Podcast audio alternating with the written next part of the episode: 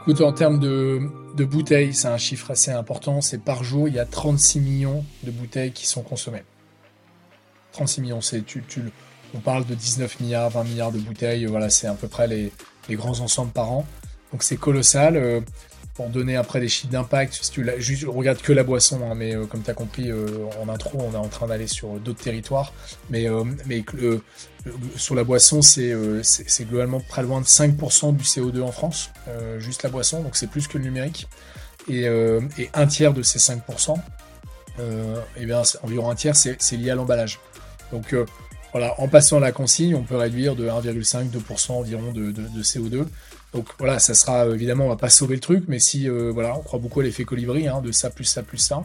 Et, euh, et puis bah, sur l'alimentaire, c'est à peu près pareil, hein, c'est les mêmes proportions à peu près. Euh, et donc on, voilà, tous les emballages, et, je pense que les Parisiens qui nous écouteront peut-être se rendent bien compte que les déchets, c'est pas juste une petite poubelle par-ci par-là. les dernières semaines ont montré que bah, c'était assez important en termes de volume.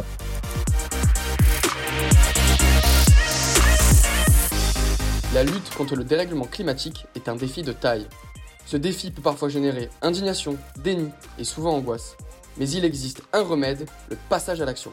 Je suis Basile Aguet, cofondateur de Teampact Venture et investisseur dans le climat. Dans ce média, j'échangerai avec des entrepreneurs, des experts et des scientifiques pour aider et inspirer toutes celles et ceux qui souhaitent s'engager professionnellement pour le climat. Au programme, des conseils pour trouver un job aligné avec les enjeux climatiques, pour les entrepreneuses et entrepreneurs, des tips et idées pour créer une climate tech, et parce qu'on en a tous besoin, la présentation des solutions de demain sur lesquelles des équipes entières travaillent déjà.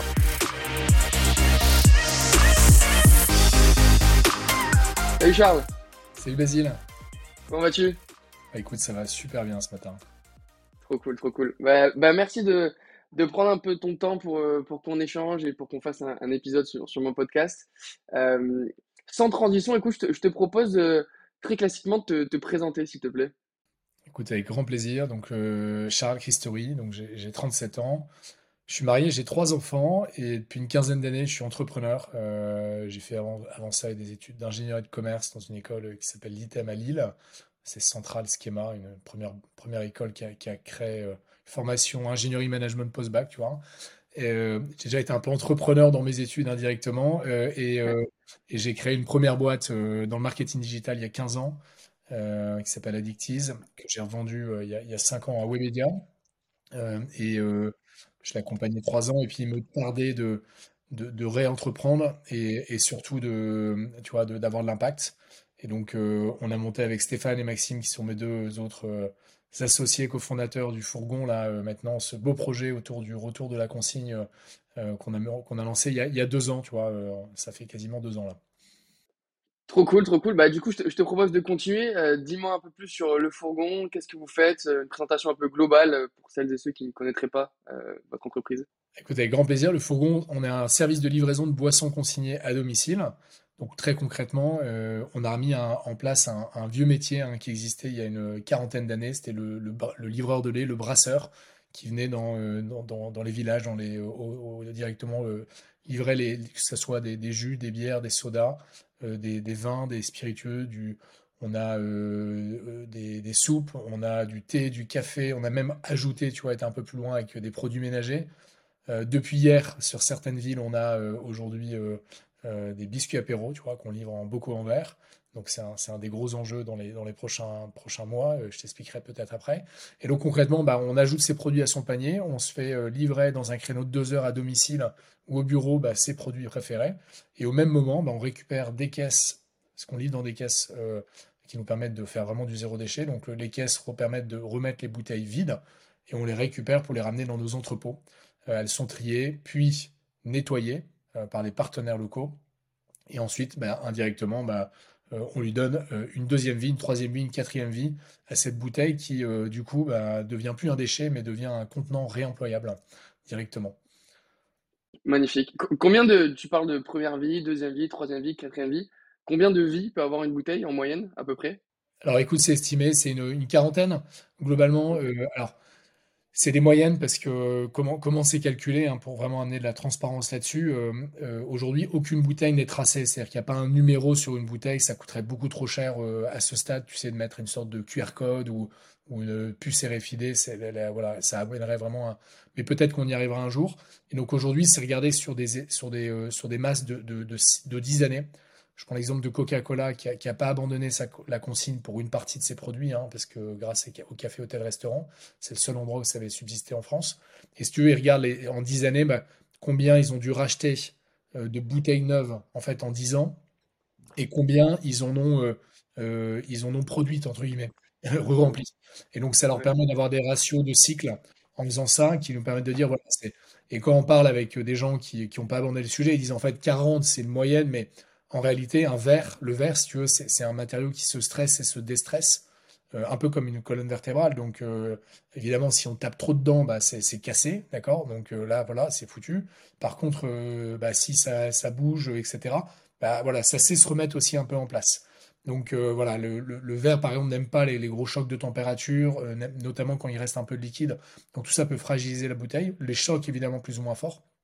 Mais, mais un petit choc, bah, à un moment, ça va se redéstresser, ça va revenir à l'état entre guillemets normal. Donc techniquement, ça pourrait aller à bien plus, mais voilà, le, le, le- globalement, tout le monde euh, estime que c'est à peu près autour de 40. Voilà pour les, Ok, très clair. Ok, ok.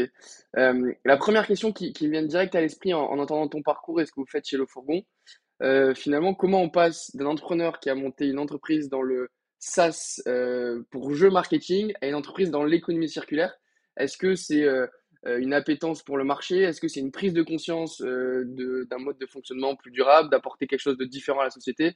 Euh, est-ce qu'il y a un moment fondateur? Est-ce qu'il y a un événement déclencheur? Euh, raconte-moi un peu tout ça. Peut-être pour venir euh, avec grand plaisir, euh, moi je suis, euh, j'ai toujours été un peu geek si tu veux, euh, toujours à volonté de, de faire des choses euh, de mes mains, euh, bricoler. euh, euh, tu vois, on, est à Lille, hein, on est lillois, donc j'ai la chance d'avoir un jardin, donc j'ai un très gros potager. Donc tu vois, j'aime bien ce côté euh, euh, faire des choses de mes mains.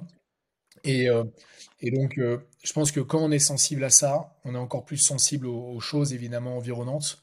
Et, euh, donc, ça me, tu vois, les, années passant, le, je t'ai expliqué que j'avais trois enfants, la, plus grande a 8 ans, euh, et, euh, et donc, euh, bah, on prend conscience que Ok, c'est super euh, ce qu'on vit, euh, les parcours qu'on a, mais qu'est-ce qu'est-ce qu'on va laisser demain en réalité? Euh, tu vois, j'ai 37, donc je, je m'approche des 40 ans doucement. Je- J'espère qu'ils me laisseront très Attention, 40, c'est, c'est le nombre de vies euh, maximum la, Exactement, c'est vrai, c'est faudrait quand même pas que ça soit la même chose. Je t'ai dit que ça pouvait aller bien plus loin, c'était qu'une moyenne, tu vois.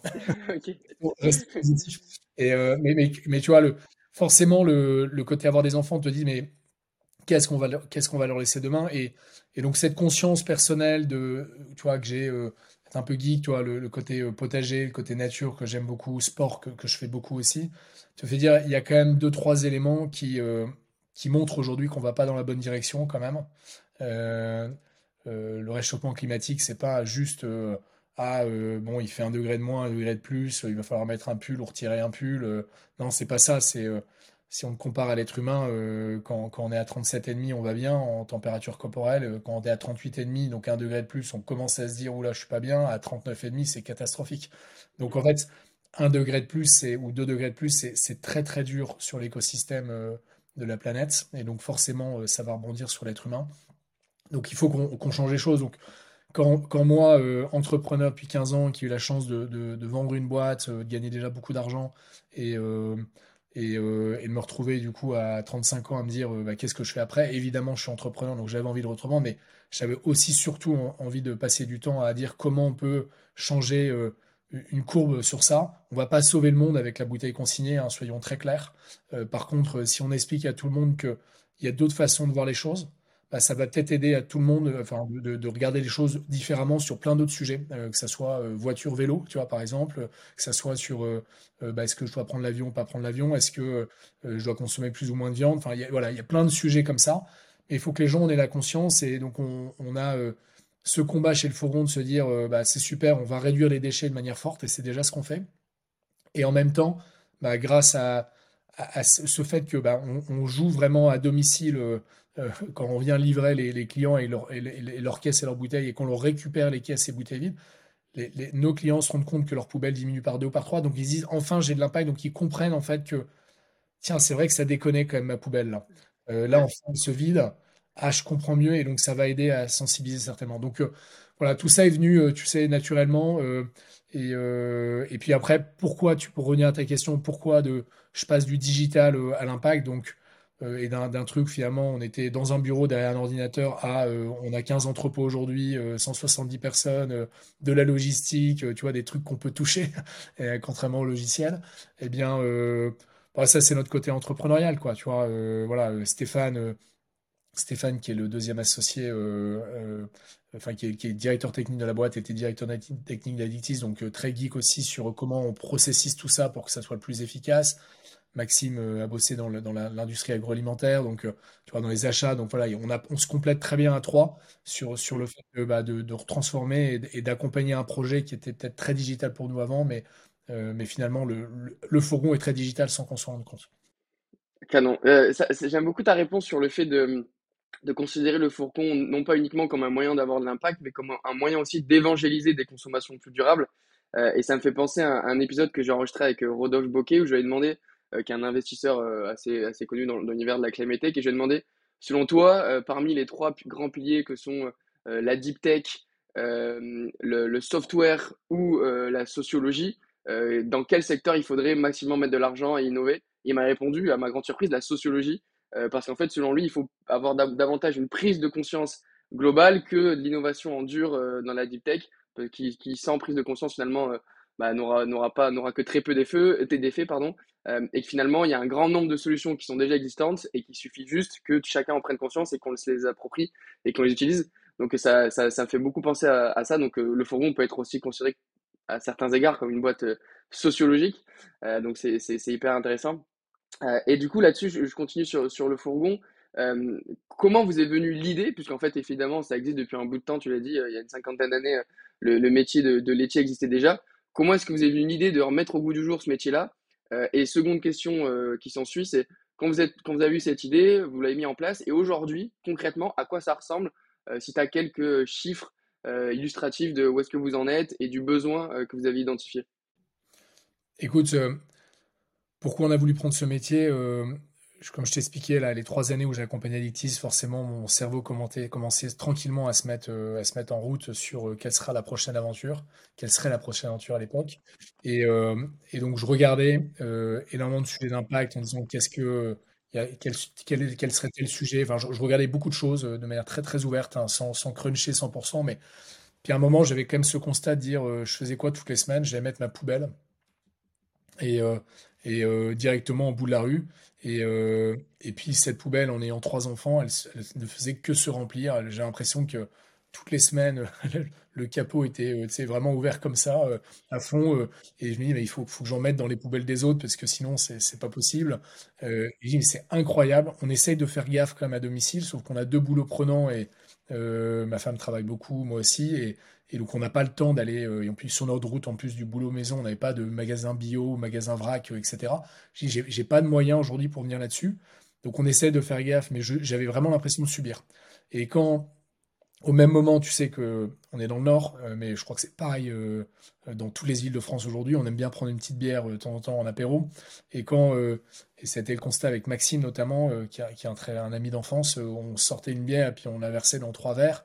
Et, cette bière, qui est une bouteille en verre, hein, du coup, elle est dans une poubelle. On se dit c'est incroyable. La, bouteille, elle est neuve en fait. Enfin, elle, a juste été déversée quoi. Et là, on la jette comme si on mettait une, une assiette dans, dans, une, dans une poubelle à la fin du repas quoi. Et donc, de ces constats-là, on a commencé à, à, se dire, bah tiens, euh, lui il me dit, euh, tiens, j'ai vu quelqu'un, euh, on m'a parlé d'un mec qui livrait des boissons, mais c'est un peu bizarre parce que ça a l'air d'être un grossiste B2B, donc c'est pas adapté. Et j'ai dit, mais attends, c'est canon ce truc, il faudrait qu'on le remette au, bout du jour avec le, le B2C. voilà. Et, j'avais deux, deux, bons amis qui ont, lillois qui ont monté une boîte qui s'appelle Dashbox. Je sais pas si ça te parle, Dashbox, c'est en gros ils ont permis, c'est la cantine un peu digitale, euh, tu sais, dans des, dans des, pour des entreprises. Hein, euh, Aujourd'hui, quand tu bah, quand, quand pas de cantine dans, ton, entreprise, bah, tu vas dans les, les cafés commerces du coin, quoi, tu vois, qui pourraient acheter une boulangerie, euh, tes sandwichs, tes plats. Et il y a, quand tu n'es pas, pas à Paris ou quand tu n'es pas dans l'ultra-centrique, tu n'as pas 50 solutions, si tu veux. Donc, eux, on va proposer ce, système de livraison de panier repas, si tu veux, le midi en entreprise. Donc ça a été un gros carton. Et pourquoi ça fonctionnait, c'est qu'ils avaient réussi à, optimiser énormément leur tournée. Et donc j'ai un soir, si tu veux, je me, je me rappelle un soir de, de, janvier 2020, euh, euh, c'était euh, avant Covid, etc. Et moi, il me reste encore une année à Dictise, où il faisait lugubre. moi, je suis en vélo tous les jours et, j'ai un flash en disant, mais si on transpose ce truc avec la boisson, il y a, quelque chose qui doit fonctionner. Et, de ça, je rappelle Max, parce qu'on l'avait un peu discuté très simplement, et puis on, s'est dit, go, il faut y aller. quoi. Donc voilà, après, il y a eu le Covid, il y a eu notre dernière année, donc voilà, on, voilà il, y avait les choses à, à faire dans l'ordre, mais voilà un peu comment tout ça est arrivé sur des Donc, finalement, vas-y. Ok, j'ai une boutade, mais finalement tout est parti d'une bière en fait. Tout est parti d'une bière en terrasse et ça a donné le fourgon. en fait, d'une manière générale, c'est du bon sens si tu veux. Tu vois, le, euh, je pense que dans la vie de tous les jours, il y a beaucoup de choses qu'on fait qui on se dit mais pourquoi je fais ça? Mm. je, comprends, euh, j'ai un autre dada qui est le vélo, comme tu le comprends. Euh, c'est pourquoi les gens font, je crois, c'est la stat, c'est plus de 50% des gens font moins de 2 km entre leur euh, domicile et leur bureau et ils le font en voiture individuelle. Mais pourquoi ils font ça? Pourquoi ils prennent pas vélo? Ils, ils mettraient moins de temps, ils feraient l'exercice physique, donc ça serait mieux pour leur santé. Ils iraient plus vite, ils seraient moins stressés. Euh, et, puis, euh, et puis en plus, ils auraient de l'impact environnemental. Et donc, il y, a plein de choses comme ça, de manque de bon sens qu'on qu'on nous, a, qu'on nous a inculqué. C'est comme si on parle beaucoup de pouvoir d'achat, etc il euh, y, a un manque de bon sens de se dire je vais acheter un produit industriel euh, pas cher euh, qui est fait je sais pas où, qui sera pas très bon pour la santé en plus, hein, tous les produits transformés, etc. Et, par contre, je vais, mais par contre, voilà, je regarde mon pouvoir d'achat, donc je l'achète pas cher, mais par contre, je suis prêt à mettre beaucoup d'argent dans, Netflix, dans, dans, un iPhone, etc. À un moment, c'est, pense, voilà, cette pyramide de Maslow, elle a besoin d'être remise un peu au, centre du village, quoi. Tu vois ouais, c'est clair, c'est clair. Et d'ailleurs, ouais, c'est ce que j'aime beaucoup dans le fait de dire qu'on on va réinventer le, métier du laitier. Et tu parles de bon sens. Moi, il y a, donc j'habite à Toulouse, j'ai joué au rugby à Carcassonne. Et quelque chose que j'aime beaucoup, c'est le bon sens paysan. Et c'est un peu ce à quoi on revient avec, ce que vous faites. Et évidemment, ouais, c'est, on en a grandement besoin aujourd'hui. On, on est quand même assez déconnecté à, à plein d'écarts plein d'égards. Et donc, euh, oui, revenir au bon sens paysan, ça, ça, ferait, ça ferait un peu de bien. Euh, et du coup, pour, pour continuer sur cette question, euh, donc, cette idée née en, buvant une bière, est-ce que, évidemment, tu as, dû creuser un petit peu le marché, le besoin Est-ce que tu as quelques chiffres illustratifs de, bah, de ce besoin criant, de, du nombre de déchets que, que l'on produit, du nombre de bouteilles que l'on pourrait consommer Enfin, peu importe, mais si, si tu as, des, des, éléments à partager à ce niveau-là, ça serait intéressant. Écoute, en termes de, bouteilles, c'est un chiffre assez important. C'est par jour, il y a 36 millions de bouteilles qui sont consommées. 36 millions, c'est tu, tu, on parle de 19 milliards, 20 milliards de bouteilles. Voilà, c'est à peu près les, grands ensembles par an. Donc c'est colossal. Euh, pour donner après des chiffres d'impact, si tu regarde que la boisson, hein, mais euh, comme tu as compris euh, en intro, on est en train d'aller sur d'autres territoires. Mais, mais sur la boisson, c'est globalement près loin de 5% du CO2 en France, juste la boisson, donc c'est plus que le numérique. Et, et un tiers de ces 5%, eh bien, environ un tiers, c'est lié à l'emballage. Donc voilà, en passant la consigne, on peut réduire de 1,5-2% environ de, CO2. Donc voilà, ça sera évidemment, on va pas sauver le truc, mais si voilà, on croit beaucoup à l'effet colibri, hein, de ça plus ça plus ça. Et, et puis bah, sur l'alimentaire, c'est à peu près pareil, hein, c'est les mêmes proportions à peu près. et donc on, voilà, tous les emballages, et, et, je pense que les Parisiens qui nous écouteront peut-être se rendent bien compte que les déchets, c'est pas juste une petite poubelle par-ci par-là. les dernières semaines ont montré que bah, c'était assez important en termes de volume.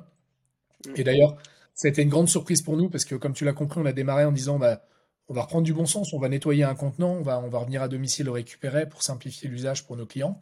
Et, euh, et on ne savait pas que, en fait, dans ta poubelle jaune, hein, qui est la poubelle recyclable, il y avait que 26% en fait, des produits qui étaient vraiment recyclés. Donc, euh, donc il y, a, y, a, plein de trucs qui ne marchent pas. Quoi. Donc, euh, le reste est, brûlé. C'est surprenant. Et, je rebondis sur, à, deux égards. Tu as, parlé de, de, tonnes de carbone euh, évitées. Euh, il y a un autre aspect aussi sur, sur l'aspect déchets, c'est la biodiversité et la pollution. je pense notamment aux océans. Euh, et je pense qu'à cet égard, les bouteilles plastiques, c'est une source de pollution majeure dans les océans à travers le monde. on le voit notamment dans certains pays qui n'ont pas les, les, ressources et les, les, infrastructures pour gérer tous les déchets. il y a des rivières entières de déchets et c'est assez triste. et du coup, en tant que en qu'entreprise qui évolue dans ce secteur, au-delà de, de, donner des objectifs commerciaux en termes de chiffre d'affaires, de revenus. Est-ce que vous avez des objectifs en termes de nombre de bouteilles évitées à scale, de nombre de bouteilles évitées jetées, nombre de tonnes de carbone évitées en, termes d'émissions? Est-ce que vous avez des objectifs chiffrés que vous êtes donnés? Et si tu les as, je suis preneur que tu me les partages. Écoute, si on regarde juste le, alors c'est vrai que tu as raison, pendant juste sur la biodiversité, c'est une catastrophe. Hein, un être humain, euh, même santé d'ailleurs. Hein, euh, tu vois, un, être humain, c'est une carte de crédit par semaine en équivalence hein, qu'on mange. Donc le pétrole euh, étant pas un produit très bon et très comestible, ça pose des vrais problèmes de santé humaine, au même titre que la biodiversité. Donc voilà, le plastique, c'est un matériau qui est poreux en fait, qui, qui se désagrège petit à petit et qui reste à l'état plastique contrairement au verre qui, qui redevient du sable après. Donc euh, le, le sujet en termes d'indicateurs, de, euh, nous on regarde tous les mois évidemment combien de bouteilles on a retourné. Le mois dernier c'est quasiment 600 000, hein, c'est 586 000 bouteilles en mars. Et euh, notre rêve c'est de dire qu'on a fait un milliard. Tu sais qu'on fera un milliard par an. Donc parce que là on aura vraiment l'impact. Alors ce qui est une certitude c'est qu'on va pas prendre 100% du marché. Hein. Euh, il y, a, des usages de supermarchés qui vont rester, il y a des usages de boutiques qui vont rester, et tant mieux, parce qu'il y a plein de boutiques indépendantes qui, qui doivent être soutenues euh, là-dedans. On travaille avec beaucoup d'entre elles d'ailleurs. Euh, mais, mais concrètement, voilà, c'est, notre rêve, c'est de faire un milliard de bouteilles, parce que là, on sera dit, on aura vraiment changé la donne.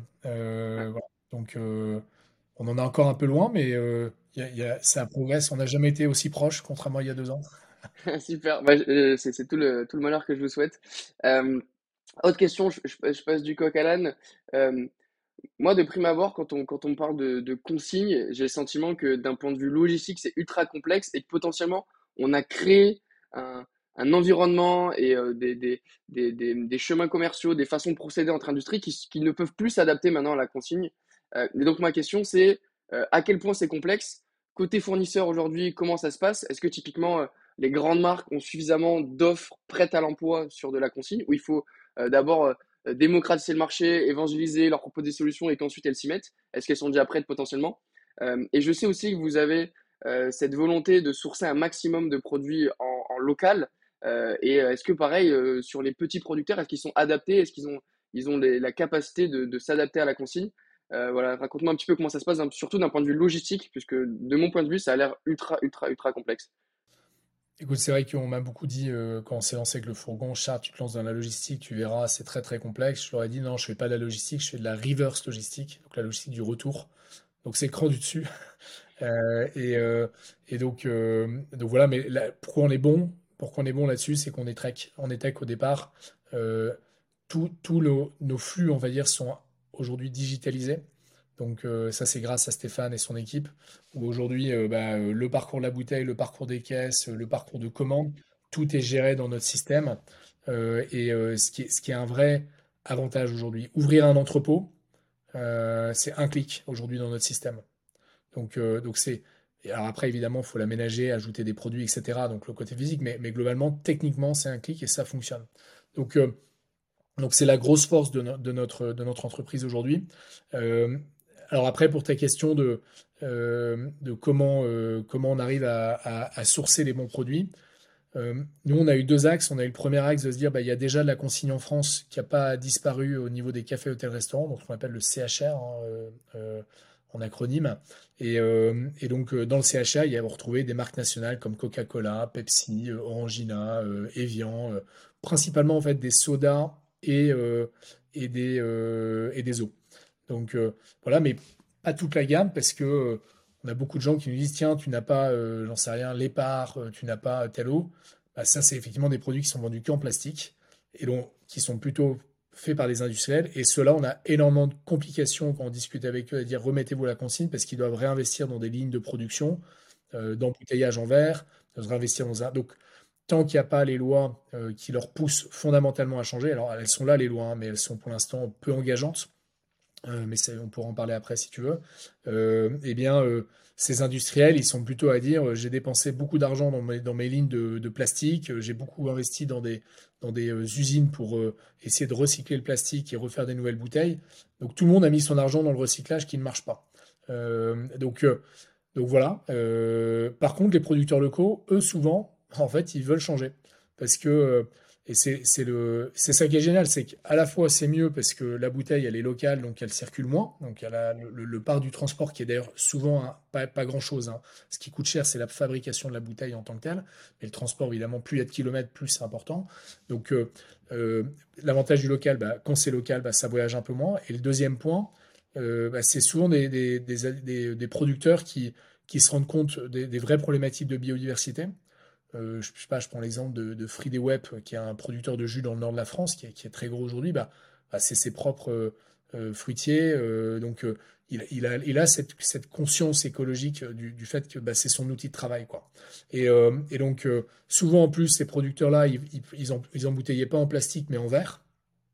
donc, il, leur a fallu leur dire, bah voilà, votre bouteille, il faut qu'elle respecte trois critères. Elle respecte le critère de, l'épaisseur, parce que si c'est trop fin, ça peut casser dans une laveuse. Et là, là pour le coup, ça sera peut-être pas 46, mais 3-4. Donc, euh, c'est peut-être pas terrible. En, termes, ce sera toujours mieux. À 3-4, on est meilleur que le plastique. Hein. donc, euh, euh, voilà, ça sera. mais donc, il faut quand même qu'il y ait un minimum de cycle, hein, forcément. Sinon, c'est pas. Le verre coûte plus cher en carbone à produire que le, que le plastique à la première utilisation. au bout de 3-4, c'est meilleur parce que le nettoyage, c'est moins, élevé en, termes de consommation énergétique et CO2. Donc euh, euh, voilà, et après ils doivent changer. Donc si la bouteille elle correspond bien, dans la bière ça va parce que si tu as une pression suffisamment bonne euh, due à, la bière elle-même, donc en fait la bouteille est suffisamment épaisse, pardon, due à la pression déjà de la bière. Et, ensuite ils doivent changer leur étiquette et la colle pour qu'elle soit hydrosoluble. sinon, lorsqu'elle passe dans les laveuses, bah, ça ne euh, ça ne part pas. Et donc, on, a cette problématique d'étiquette qui reste, de colle qui reste. Et donc, là, ça problème. Donc, souvent, c'est ça la raison. Et donc, on les accompagne. Certains mettent euh, euh, trois jours à changer parce qu'ils se disent Ok, j'y vais, je vois bien le, l'effet que ça a, l'engouement que le fourgon a. Et en plus, j'ai envie de travailler avec eux. C'est super. Et nous aussi, on a envie de travailler avec ces beaux producteurs-là. Et d'autres, bah, c'est moins dans leur priorité. Il leur faut, leur faut 6 mois, 12 mois et chacun son rythme. Ok, mais ok, donc mais donc les les producteurs, euh, vous vous arrivez pas avec un service euh, clé en main, euh, on vous fait tout, on vous organise la colle, l'étiquette, le contenant? Si. Si, si. Évidemment, on, on, on le fait pas seul, hein, parce qu'on a des partenaires locaux sur le nettoyage qui arrivent avec leur cahier des charges en disant voilà, euh, t'es dans le nord ou t'es dans l'ouest, voilà tel, tel fournisseur de colle, tel fournisseur d'étiquette qui est déjà agréé.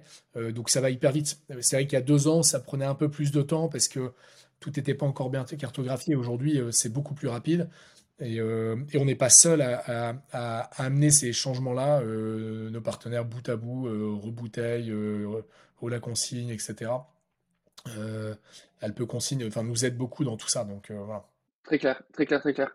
je te propose maintenant, on, on était côté logistique et fournisseur, je te propose de passer côté consommateur en, préparant euh, notre échange, je me suis rendu compte qu'il y, a des pays comme, comme l'Allemagne où la consigne est encore, euh, existe encore et toujours et encore très largement répandue.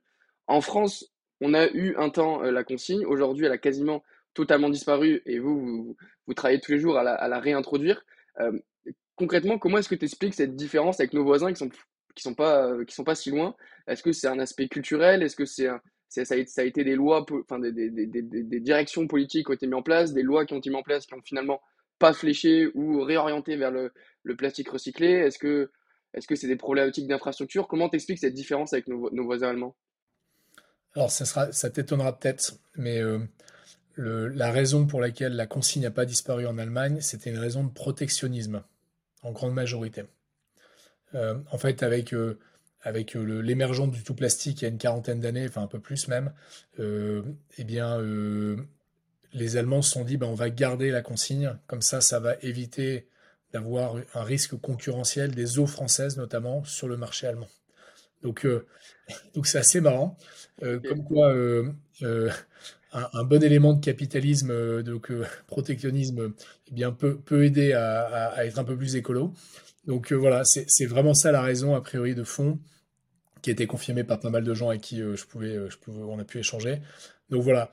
Et, J'allais faire encore un peu de French bashing en disant que, oh, punaise, on est, on est encore aux fraises. Bon, finalement, euh, on a plutôt été les, les, good guys dans l'histoire. Et bon, bah, dans les faits, euh, il s'avère que la consigne a persisté en Allemagne, mais c'est pas pour les bonnes raisons. ouais, mais bon, au final, euh, on, presque, je veux dire, on s'en fout presque. Hein. pourquoi le, tu vois, le principal, c'est qu'il est, il est gardé. Mais, mais d'ailleurs, c'est un, c'est un, des vrais points. Aujourd'hui, on reparle au niveau du gouvernement de remettre la consigne, etc. Parce que dès qu'on va remettre de la valeur sur un produit, hein, un contenant, que ce soit un bocal, une bouteille, etc., bah, les gens vont se dire, il faut que je le ramène, il faut que je le redonne, parce qu'on va me redonner de l'argent. Donc, l'augmentation de l'énergie, c'est d'une certaine façon une très bonne nouvelle, parce que ça permet de dire, bah, les choses valent plus d'argent, ça coûte plus cher à produire, donc il faut faire attention, et donc on va regarder comment on, les réutilise, on les réemploie, avant que on pense les recycler. Quoi. Le recyclage doit être la dernière étape. Et donc, si, je comprends bien, finalement, le, comment on fait pour redonner goût à la consigne au consommateur final? C'est davantage des enjeux euh, de porte-monnaie, de potentiellement de, des, sanctions, des, quelque chose de punitif? Euh, est-ce qu'il y a d'autres moyens, il y a d'autres leviers de, conversion du consommateur final à le faire tendre vers la consigne? Alors, nous, on a, comme tu as compris avec le Fogon, on a déjà démarré à se dire on va d'abord apporter un vrai service zéro contrainte. Tu sais, pour quand on questionne nos clients, ils se disent oui, oui, euh, je, suis, conscient des, enjeux planète, mais tu sais, moi j'ai une, une, vie de famille, j'ai pas le temps, tout ça. Donc le, vrai enjeu d'abord, ça a été de dire on vous apporte un service zéro contrainte pour que ça soit facilitant. Euh, et donc, euh, bah, ce qu'on a voulu faire, c'est te faire livrer du lundi au samedi, 9h à 21h, sur des créneaux de 2 heures très précis, tes boissons. donc, tu peux te faire livrer le même jour. t'es pas chez toi, on peut laisser les caisses devant chez toi. Les prix sont euh, on, a une politique de prix juste, donc très alignée avec euh, ce qu'on peut retrouver en prix au supermarché, en tout cas sur des produits comparables. Donc on a, on a évidemment beaucoup de, de, bonnes choses aujourd'hui dans notre modèle, et c'est ça que les gens valorisent. Et après, ils nous disent, et en plus c'est cool, parce que c'est bien pour la planète. Mais si le, on l'a vraiment mis comme ça, pour que ça soit, pour reprendre ta question, et que ça soit euh, évidemment beaucoup plus fortement utilisé aujourd'hui en France, hein, bah, il faut juste expliquer euh, qu'un contenant, bah, c'est une valeur. Donc quand les gens achètent une bouteille, bah, ils doivent payer 10, 20, 30 centimes en plus pour la bouteille qu'ils récupéreront lorsque ça, va revenir. Et tu vas voir qu'en faisant juste ça, bah, d'un coup, euh, ça change la donne. Et, et, ça coûte pas plus cher parce que les gens récupèrent leur argent. Donc c'est pas une question d'argent, c'est une question juste de, de, de réfléchir la responsabilité. Et dans un monde capitaliste, comme j'expliquais juste avant, euh, rien de tel que euh, l'argent comme moteur pour que euh, bah, les gens prennent conscience, ou en tout cas directement agissent dans, l'intérêt collectif. Voilà. Le, passage à l'action. Ok, très clair. si on s'attarde un peu plus à votre modèle en tant que tel et le secteur, on va dire le secteur de la, livraison, on a vu notamment avec l'émergence des quick commerce, je ne vais pas les citer ici, mais que le, modèle de livraison a été euh, quelque peu décrié parce que euh, statut précaire, parce que conditions de travail compliquées, voire déplorables. Aujourd'hui, vous, comment est-ce que vous abordez le sujet chez le fourgon? Je, suis, je suppose, j'espère que vous faites différemment. voilà, raconte-moi un peu ça. Écoute, ouais, ces entreprises qu'on pourrait qualifier d'esclavagistes modernes, ouais, ouais, effectivement, c'est quand même, en fait, pourquoi, pourquoi ce quick commerce euh, Ils sont tous basés sur une boîte euh, turque, hein, tu sais, qui, euh, qui s'appelle Getir, qui, qui fonctionnait bien en Turquie depuis plusieurs années parce que bah, les, les, salaires là-bas, ils sont pas élevés. la réglementation du travail, elle est, bon, voilà, elle est chacun son jugement. Hein. Inexistante. voilà, inexistante, c'est peut-être le bon mot, effectivement. Merci, et, et, donc, forcément, bah, quand quand tout ça est là, bah, le, coût de livraison, en tout cas, bah, on peut le déporter sur d'autres et le mettre en variable. Et puis euh, là, ça fonctionne parce que bah, forcément, on emploie des gens qui, euh, qui sont effectivement là. Dès qu'on arrive euh, dans un marché comme la France, par exemple, on se rend compte que forcément, il faut bien payer quelqu'un qui travaille. Et donc, une des, façons de faire, pourquoi les mecs, on s'en fait ça en disant, on va les rendre indépendants, comme ça, on va plus les porter et on aura en plus cette capacité de de, variabiliser ses coûts, et donc ça nous coûtera pas trop cher et on arrivera à avoir un modèle. Mais bon, ça tient pas parce qu'en fait, les gens ils travaillent à 100% pour ces boîtes-là, etc. Donc c'est tout ce qu'on a vu. Et le phénomène, alors bien que le quick commerce, certains en France ont dit oui, on embauche en CDI, etc. Bah, quand tu voyais malheureusement la tête des gens euh, au bout de trois semaines dans les villes, euh, bah, ils, ils, ressemblaient plus à des immigrés euh, clandestins que malheureusement des. et, encore une fois, c'est euh, rien, contre les immigrés, c'est juste que, bah, en fait, ils étaient sans papier. Euh, on sait qu'il y a des phénomènes un peu de Mac, hein, tu sais, qui se créent euh, sur ces, sur ces secteurs-là où bah, les gens prennent leurs identités, leur disent bah, maintenant tu vas travailler pour moi sur telle plateforme, etc. T'inquiète pas, c'est lui qui en sait dit. Enfin bref, il y a, y a, vraiment un truc où ils le savent tous, mais comme forcément ils sont dans des complications économiques, hein, le quick commerce ne marche pas parce qu'ils enfin, pas assez de livraison par, par heure et donc ça ne marchait pas de facto. Bah, ils trouvent des astuces pour réussir à voilà et ces astuces forcément c'est l'être humain.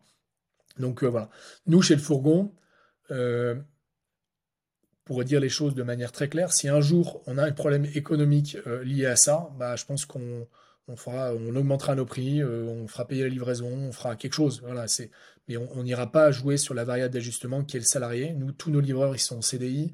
on veut vraiment que qu'il y, a évidemment un, beaucoup d'engagement dans leur travail, mais on veut aussi un vrai respect entre leur vie privée et leur vie professionnelle on, mène des actions très concrètes qui euh, tu vois, sur la santé. Hein. on, leur paye leur mutuelle à 100%.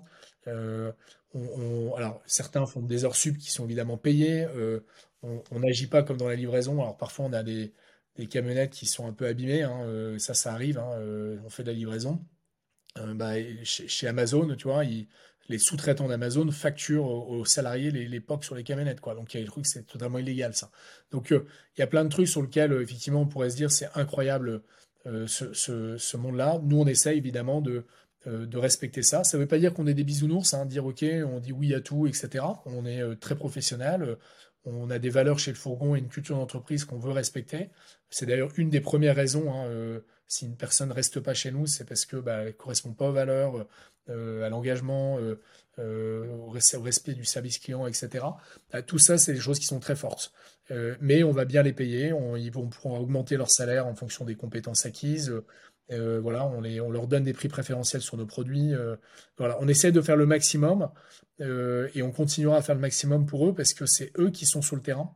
Et pour avoir fait pas mal de livraisons, surtout au début du fourgon, eh bien, bah, c'est lourd les produits qu'on transporte et donc forcément c'est un, métier bah, qui doit être bien valorisé ou sur lequel on doit faire très attention. Très clair. Euh, hyper intéressant. Euh, je, passe sur, un autre sujet. Euh, donc, dis-moi si je me trompe. Aujourd'hui, si on prend uniquement le cas de la France, la consigne, majoritairement, c'est de la consigne en verre. On est d'accord là-dessus? Majoritairement. et j'ai lu, enfin, je crois qu'il y a en cours depuis quelques mois des discussions au gouvernement sur la mise en place d'un système peu ou prou équivalent à ce qui se fait en Allemagne, à savoir le consignage et la collecte de bouteilles en plastique consigné. Euh, c'est quoi ton regard là-dessus? Est-ce que la consigne en verre, c'est potentiellement mieux, moins bien? Euh, Comment tu abordes tout ça et à quel point ça va potentiellement vous impacter chez le fourgon? Alors oui, donc, nous, euh, on ne croit pas au plastique, enfin en tout cas dans, le modèle, hein, tu, as parlé des problématiques de biodiversité, etc. Dès qu'on dès qu'on fait toucher du liquide avec du plastique, bah, ça, à un moment, ça crée ces problématiques de microparticules, hein, donc euh, d'où l'enjeu biodiversité santé.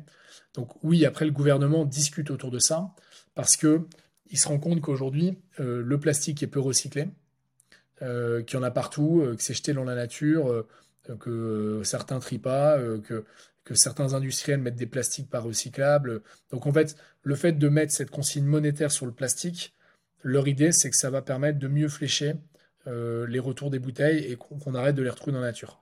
Ça va pas régler le problème de fond, mais ça va temporairement euh, permettre qu'on arrête de faire n'importe quoi et, qu'on arrête de, voir des bouteilles ou, plein d'autres contenants de, plastique dans les rues ou dans, euh, la nature, etc. Ça, c'est le premier point. Et ça va aussi aider à la filière derrière, parce qu'en fait, qu'est-ce qui se passe hein, dans ta poubelle jaune qui arrive derrière dans le camion de poubelle, qui arrive dans le centre de tri des déchets? Bah, En fait, c'est brûlé en grande partie. Donc euh, ça va permettre à ces, gens-là de se dire, bon, euh, je vais arrêter de revaloriser, hein, parce que ça c'est un bon greenwashing, la, revalorisation, je revalorise en brûlant, donc je brûle du plastique pour faire de la, pour chauffer. Donc c'est quand même euh, pas, pas terrible. Et donc fondamentalement, ça va, ça va permettre de mieux tracer, mieux flécher tout ça. Donc après, nous, qu'est-ce qu'on en pense? On trouve que c'est pas une mauvaise idée court terme, mais c'est clairement pas la solution. donc c'est juste que ça va accompagner. Euh, voilà. Et d'ailleurs, c'est un des gros débats euh, qu'il y a en ce moment parce que euh, les maires de France sont assez contre ce, retour de la consigne plastique. parce qu'ils ont investi dans énormément de collecteurs de bouteilles en plastique dans leur ville. Donc en fait, il y a, depuis dix ans, on, parle de recyclage, donc on investi, tout le monde a investi dans des structures pour mieux recycler, et puis pour mieux collecter. Et puis quand on va commencer à dire il y a une consigne monétaire, du coup, toute cette infrastructure servira à plus rien il y aura plus besoin de récupérer des bouteilles à domicile parce qu'en fait, donc dans les bouts, donc en gros, tous les, les camions de poubelle auront moins d'intérêt à passer. Donc, si tu veux, c'est un système qui, qui s'ébranle où il y a des enjeux, il y a des enjeux financiers parce que c'est financé par des taxes. Donc, euh, c'est assez hallucinant. Euh, donc, il y a une sorte de prise en otage de, de, de ça parce que la gestion des déchets, étant donné qu'ils sont revalorisés, je vais reprendre leur terme, donc brûlés, bah, c'est un business en moins s'ils l'ont pu. Nous, on va être les pires ennemis euh, des, des, Veolia, des Astera, de toutes ces sociétés qui collectent, parce que euh, les poubelles de nos clients, elles ont été divisées par deux ou par trois. Justement, hyper intéressant, justement, je me permets de rebondir là-dessus. Euh, tu parles des, maires des villes. Vous, votre business model en tant que tel implique que vous ayez une, pré une, présence physique sur tout le territoire. et d'ailleurs, je serais curieux que tu, me dises combien vous avez ouvert de villes aujourd'hui et combien de villes vous prévoyez d'ouvrir. mais surtout, ce qui m'intéresse, c'est concrètement, Comment ça se passe quand vous ouvrez une nouvelle ville? Comment vous êtes reçu par les instances locales, par la population locale? Est-ce que vous êtes aidé Est-ce que vous avez des bâtons dans les roues? Parce que potentiellement, vous venez euh, grappiller des parts de marché euh, d'acteurs qui ont été mis en place depuis une dizaine d'années ou d'infrastructures qui ont été développées depuis une dizaine d'années.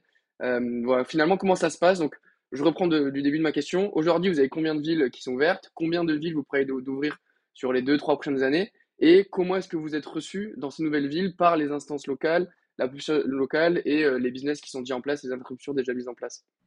On est présent dans 15 villes aujourd'hui. Alors, on a 15 entrepôts, c'est un peu plus que 15 villes hein, qu'on sert. quand on parle de villes, c'est des agglomérations. Donc, on est à, euh, Lille, on est à Dunkerque, euh, on est à Boulogne-sur-Mer, tu vois, Amiens, Valenciennes, tout le, le, bassin minier du Nord, Lens-Béthune, Arras-Douai. On est à on est dans l'ouest à euh, Angers, Rennes, Nantes, bientôt Le Mans, fin du mois d'avril. Euh, on est dans l'est à Nancy, Strasbourg. Euh, on est à Grenoble, Lyon. On est arrivé à Bordeaux il y a deux semaines et demie. On arrive à Toulouse dans un mois. Voilà, ça c'est pour toi, Balise. Enfin.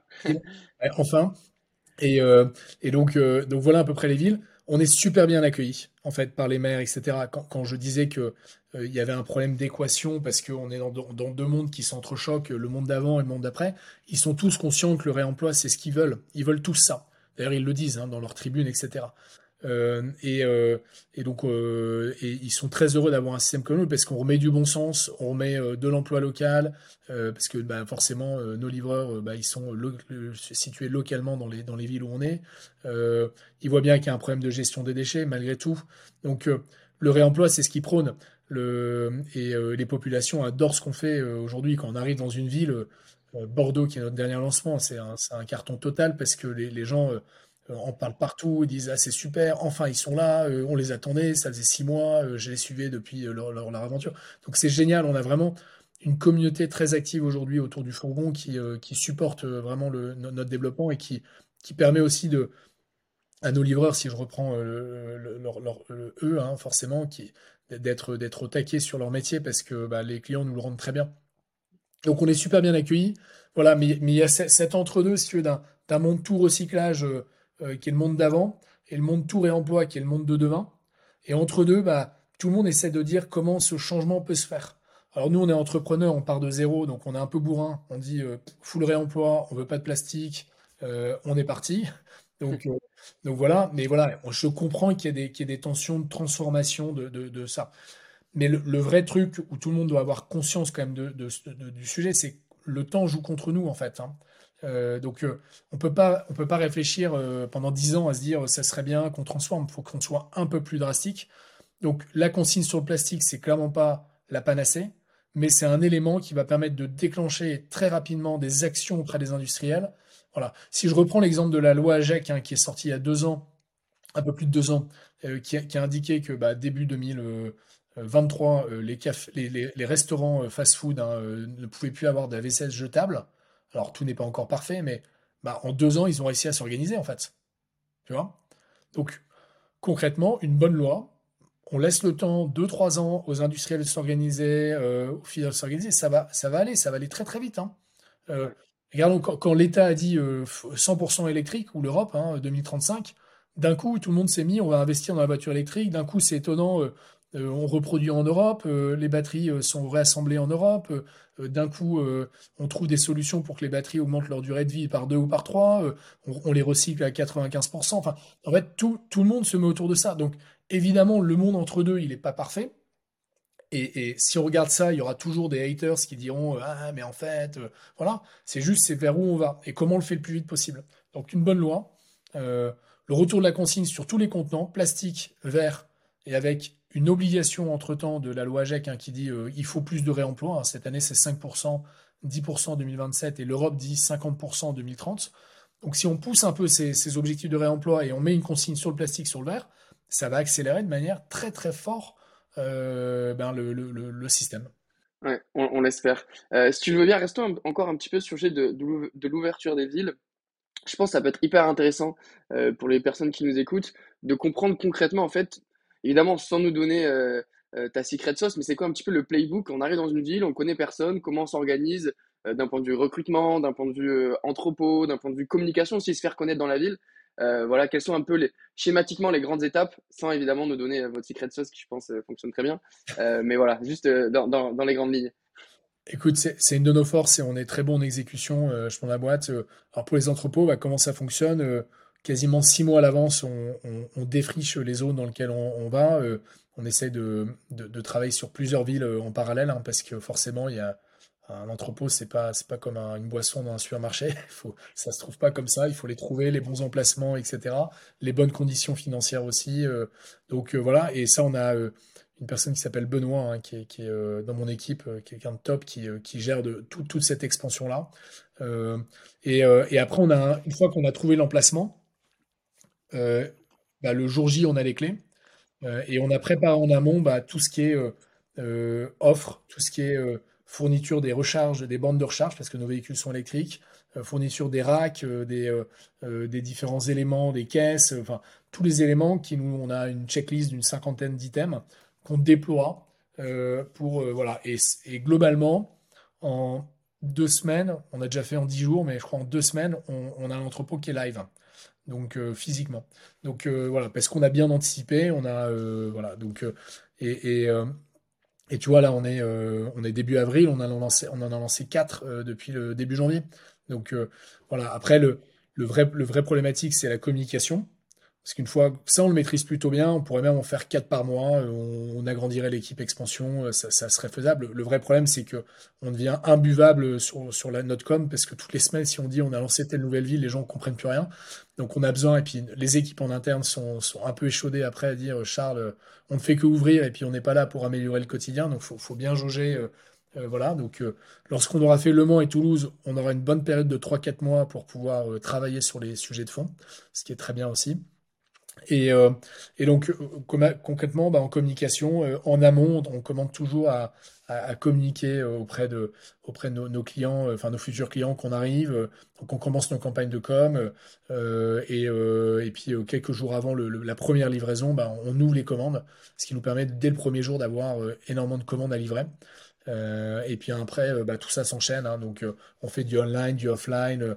on active la presse qui, qui est très friande de notre, de, de, notre service parce que, voilà, pour toutes les raisons qu'on a évoquées, de bon sens, de retour au local, de réemploi, etc. Euh, plus, plus d'embauches. De, hein. On a quand même embauché 170 personnes en, deux ans. Ouais, j'ai euh, vu que vous étiez parmi le, top 5 ou top 10 euh, des, des, startups en France qui ont le plus embauché sur l'année 2022. Ouais, je ne me trompe pas. On est numéro 2, je crois. voilà, bah, top 2 alors. c'est pas, pas une fin en soi, mais c'est vrai qu'on a, on a énormément recruté. Et puis, on continue, tu vois, le mois dernier, je crois que c'est euh, quasiment 20 personnes qui nous ont rejoints. Donc, euh, donc ça, ça va très fortement euh, dans le bon sens parce que bah, on ouvre des villes, on a de plus en plus de commandes et donc on, embauche des livreurs. voilà. Donc. D'ailleurs, ouais, une question qui, me vient là, je, si on reste sur la partie recrutement, donc 15 villes, potentiellement bientôt 20, 30, 40, des équipes éclatées aux quatre coins de la France. tu sais que chez nous, on a un sujet qui est, qui est très important chez Timpa, qui est la culture d'entreprise. Euh, concrètement, comment vous vous débrouillez pour malgré tout avoir une véritable culture d'entreprise, avoir réussi à créer un véritable sentiment d'appartenance? Euh, parce que bah voilà, les équipes sont tous aux quatre coins du globe, elles se croisent potentiellement, euh, quatre de la France, pardon, elles se croisent potentiellement pas, quatre coins du globe bientôt, on l'espère. Euh, mais, mais du coup, oui, explique-moi un petit peu comment vous arrivez à manager tout ça, parce que je suppose que c'est quand même très important chez vous. Écoute, on n'est clairement pas les meilleurs, hein, parce qu'on a encore plein de choses à mettre en place. Euh, moi, je reste très humble là-dessus. Euh, mais euh, ce qu'on a déjà mis en place, c'est un socle de valeurs et d'une culture d'entreprise qui est, qui est très forte, tu vois, basée sur quatre valeurs, plaisir, engagement, service client, transparence. Donc on a, on a vraiment basé là-dessus. On a toute une phase d'onboarding pour chaque, personne qui rejoint l'entreprise qui est au moins d'une semaine. Donc sur, pour voir tous les métiers. Hein. Quelqu'un qui ferait du marketing va faire pendant une semaine de la livraison, de la préparation de commandes. voilà, donc on les met vraiment. Tu vois, cet après-midi, parce que euh, voilà, euh, pour aujourd'hui, alors je sais pas quand sera diffusé le podcast, mais en tout cas pour aujourd'hui, euh, je pars à Dunkerque parce que tous nos responsables d'entrepôt se réunissent à Dunkerque pendant deux jours. Donc on fait un séminaire, donc voilà, géré par le par la par la Sophie notre RH et et puis Clément qui est notre head of, supply. Donc voilà, et, on arrive en fin de journée, on passe un temps avec eux, on est là aussi demain avec eux, donc on partage plein d'éléments, donc on essaie de, de faire ça régulièrement. On essaye aussi de se déplacer, moi à titre personnel, euh, d'y aller euh, euh, trois fois par an sur chaque site, c'est ce que je me fixe. Donc, voilà, c'est, on essaye de respecter ça et on fait des réunions mensuelles. On appelle ça l'itinéraire du fourgon et dans lequel, bah, tu vois, c'était hier, dans lequel on vient partager pendant une grosse demi-heure un maximum d'informations sur ce qui s'est bien passé, ce qui s'est mal passé, Là, on doit améliorer les choses, les nouveautés de la boîte, et tout le monde se retrouve en visio. Euh, voilà. Donc, on essaie de créer ces rituels-là. Et puis, on donne l'autonomie. Après, nous, notre, notre modèle fonctionne que si on a des patrons, des patronnes de site, hein, euh, des business unit managers pour nous, qui sont euh, responsabilisés. on ne peut pas aller à Toulouse tous les jours, on ne peut pas aller à, Angers tous les jours, c'est impossible. Donc, on, base vraiment notre, tout notre, stratégie RH sur l'autonomie des managers, évidemment avec beaucoup de soutien de notre part. Euh, voilà, mais euh, c'est quelque chose d'important pour nous. Ils sont euh, quand, quand j'arrive chez eux, je, je, suis invité. Hein. Je suis pas le patron du fourgon, quoi. Voilà. J'aime bien cette expression. Quand j'arrive chez eux, je suis invité. Je suis pas le patron. ouais, c'est un, bon exemple de, de leadership et de, et de, et de transmission de, du management. Euh, bah écoute, on arrive bientôt à, la fin du temps réglementaire, du temps imparti. je te propose une dernière petite question que je pose à chaque fois en fin d'épisode.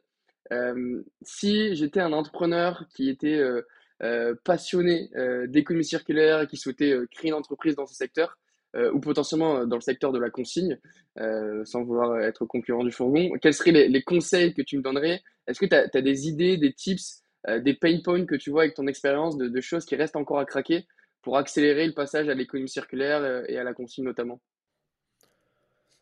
Écoute, sur la consigne, euh, nous on verticalise beaucoup les sujets euh, parce que en fait le truc a tellement été dévasté que euh, concrètement le, le, pouvait pas, tu vois, collecter plein de petits acteurs, ça marchait pas quoi. Pour, vraiment avoir la maîtrise et faire que les bouteilles reviennent, c'est même ça l'enjeu quoi. donc non mais en fait quand, peut-être un, conseil plutôt général, on va dire sur le sujet, c'est quand j'ai pu discuter avec des grands acteurs comme Carrefour ou autres. En fait, à chaque fois, ils essayent de réinventer la roue d'un truc simple qui existait. Euh, euh, et, on le voit bien dans la presse, je le regarde avec mon regard un peu critique, mais, euh, ils essayent toujours de réinventer un truc en fait qui était tout bête. Hein, je, vois récemment, ils ont, dans un carrefour, ils ont, ils ont dit tiens, on sait, on s'est remis à la consigne, mais ils mettent pas de consigne financière, donc forcément les bouteilles ne reviennent pas. Donc en fait, il faut juste revenir sur un truc assez de bon sens très basique, euh, mettre un peu de digital là-dedans, euh, voilà, et opérer de la logistique autour de ça. Mais il n'y a pas grand-chose complexe là-dessus. Après, il faut bien le faire. Et c'est ça, là, ce qu'on arrive, nous, à bien faire, c'est opérer tout ce système-là verticalisé. Mais euh, voilà, faites appel à votre bon sens, parce que en réalité, voilà, il y a tous, les, tous les éléments sont déjà présents. Il faut juste les agencer et regarder un peu différemment le concept, quoi. Euh, juste pour terminer là-dessus, euh, je me souviens rencontrer un, enfin, on travaille avec un, un, brasseur qui est aussi un peu grossiste, euh, voilà, et on a vu le fondateur hein, qui, a, qui, a, une, soixantaine d'années, on l'a vu il y a deux ans, et au début, en fait, un de mes amis travaille là-bas, donc on, nous a accueillis, on l'a vu, et au début il dit ouais, mais la consigne ça a disparu, trop complexe aujourd'hui. et en fait, j'ai sorti une phrase, il m'a dit oui, bah si c'est ça il faudrait que vous ayez ça, bah oui, c'est prévu, et il faudrait que vous ayez ça, bah oui, c'est aussi prévu. Ah bah, dans ce cas-là, ça fonctionne. Et en fait, euh, on a juste tout simplement, on a dit, bah, il on coche les trois cases qui n'étaient nécessaires, hein, et on l'a fait. Ah bah oui, effectivement, si on fait ça, il n'y a aucun problème. Et en fait, pourtant, le mec est arrivé vraiment totalement bloqué. Et, euh, et, à la fin, il dit bah oui, c'est une évidence. Et donc pourquoi? Parce qu'on a on a changé totalement le regard des choses sur euh, sur le système. Donc apporter un, un, regard challenging mais simple. Si c'est complexe, les gens comprendront pas. Donc soyez simple, voilà. Ouais. Bah, je pense que c'est le maître mot et ça sera la conclusion euh, de cet épisode. Euh, retournons au bon sens. On en a bien besoin. Donc je, je pense que on, on l'a compris. Bah écoute, merci beaucoup Charles. C'était super d'échanger avec toi.